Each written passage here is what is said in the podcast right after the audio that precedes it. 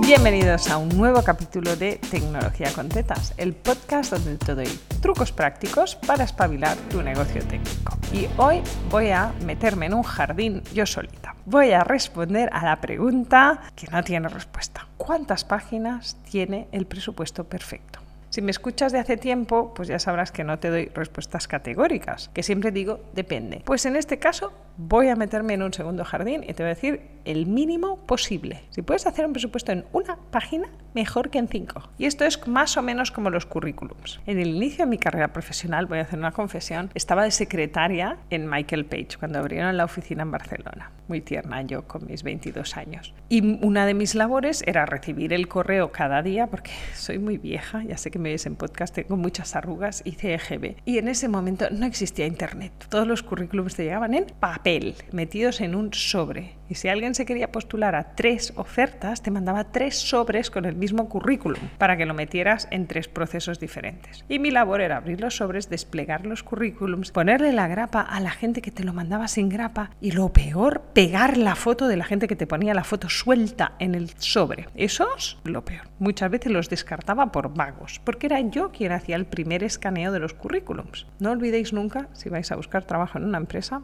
que quien escanea, hace el primer escáner, no es la persona responsable de recursos humanos.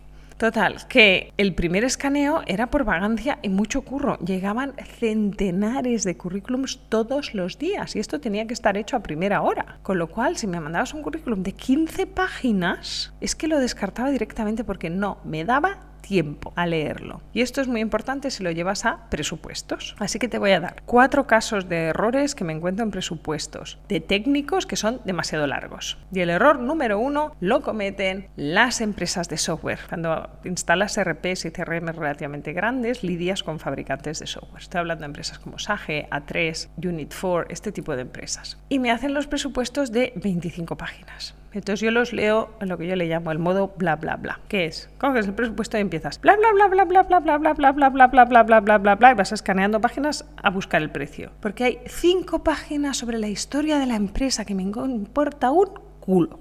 Y luego hay cinco páginas sobre la metodología de implantación que me importa dos. Y entonces haces el método bla bla bla bla bla bla bla bla bla bla bla bla y hay un sitio donde hay una tabla de precios y dices esto es lo único que me importa. Todo lo demás no me lo leo. Esto le llamo yo hacer presupuestos a peso, que es poner muchas páginas inútiles. Últimamente, en este último año, me he encontrado una técnica nueva en estos presupuestos, que es esconder el precio. No hago bla, bla, bla, bla, bla, bla y no lo encuentro. Tengo que volver atrás y leerme las cabeceras de los apartados hasta que encuentro un apartado que dice propuesta comercial o precios y condiciones, algo así. Y ahí, como si fuera parte del texto, sin subrayar y sin negrita, está el precio es como, joder, qué difícil me lo pones. Ya no me apetece comprar. Así que si eres un autónomo o una pequeña pyme en el sector tecnológico, no me hagas esto, que es muy marrano. Pónmelo fácil. Sobre todo cuando lidias con consultores que hacen de acompañamiento al cliente final, que quien decide quién pasa de ronda es el consultor. Error número dos, muy frecuente aquí sí en pequeños autónomos y pequeñas micropymes tecnológicas, es explicarle al cliente el cómo lo vamos a hacer,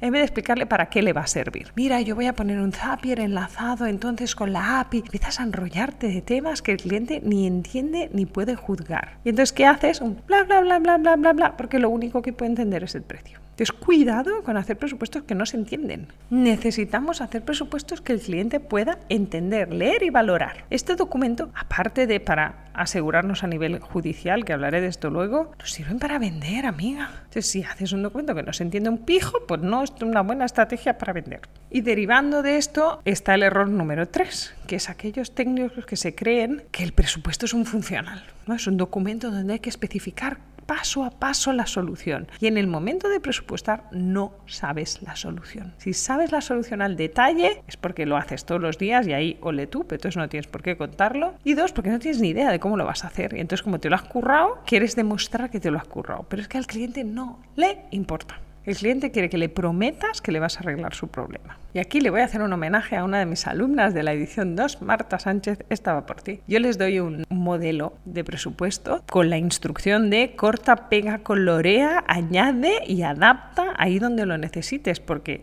Los presupuestos son como los currículums. Hay que adaptarlos a cada cliente, no se vale hacer el mismo presupuesto para todos. Igual que no presentas el mismo currículum para cualquier puesto. Y si lo hace, mal hecho. Y Marta hizo una mejora que de hecho he adoptado en mis propios presupuestos, que es ponerle un titular un titular arriba de todo porque el ojo humano no puede evitar leer lo que hay en el primer impacto visual cuando abres el PDF. Esas 10 líneas que tienes ahí del primer impacto visual son tu único gancho para evitar el bla, bla, bla, bla, bla, bla, bla. Y Marta dijo, voy a poner un titular del estilo, presupuesto para automatizar la facturación de la empresa tal y ahorrar 300 horas al año. ¡Buah! Entonces sigo leyendo. Qué interesante, porque me has hablado un idioma que yo puedo entender. Y entonces igual leo un poquito más. Y si me parece interesante y no muy largo, hasta me lo leo. Así que me parece súper espectacular. Gracias, Marta. Y con tu permiso lo voy a compartir con la comunidad. Y el error número cuatro es creerse que ese presupuesto es un documento legal, que sí que lo es no me entiendas mal. En todo presupuesto tiene que haber tu promesa, tiene que haber tu precio y tiene que haber qué contiene y qué no contiene. O sea, qué están comprando. Poner en marcha el sistema no es suficiente. Ahí vas a perder el juicio. Tiene que ser muy específico. Contiene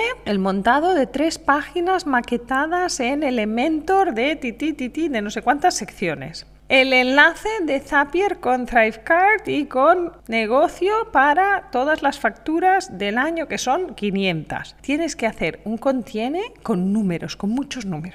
Cada línea tiene que tener un número. Porque esto es fácil. Si un día tienes que llevarlo a juicio, dice, he montado tres páginas y tú puedes demostrar que has montado tres páginas. Cuando tu cliente intente demostrar que están mal montadas, lo que le pasa al juez es que no entiende un pijo del tema técnico. Y el número sí que lo entiende y ahí tienes las de ganar. Así que mínimo promesa, precio, contenido. Si quieres añadir en esa promesa algo más de objetivo del proyecto, cómo vas a saber que está cerrado, cuánto vamos a ahorrar, cosas que te ayuden a vender, adelante. Pero el cliente no quiere que le escribas cinco páginas sobre el resumen de los datos que te ha dado él mismo. Eso ya lo sabe. Que hay mucha gente que se piensa que en el presupuesto hay que demostrar que has entendido lo que te ha dicho el cliente.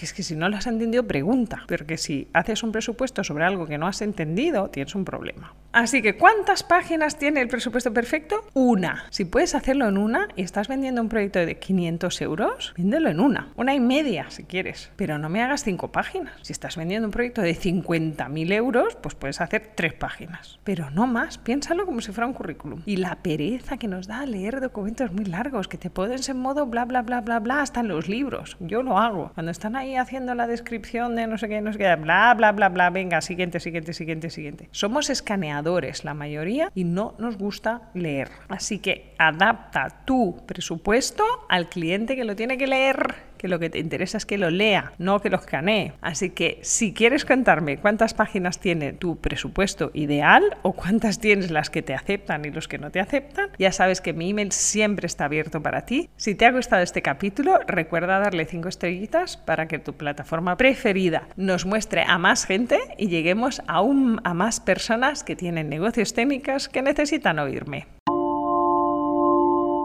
Hasta aquí el capítulo de hoy de Tecnología con Tetas, el podcast donde te cuento los trucos prácticos para espabilar tu negocio técnico. Nos oímos la semana que viene.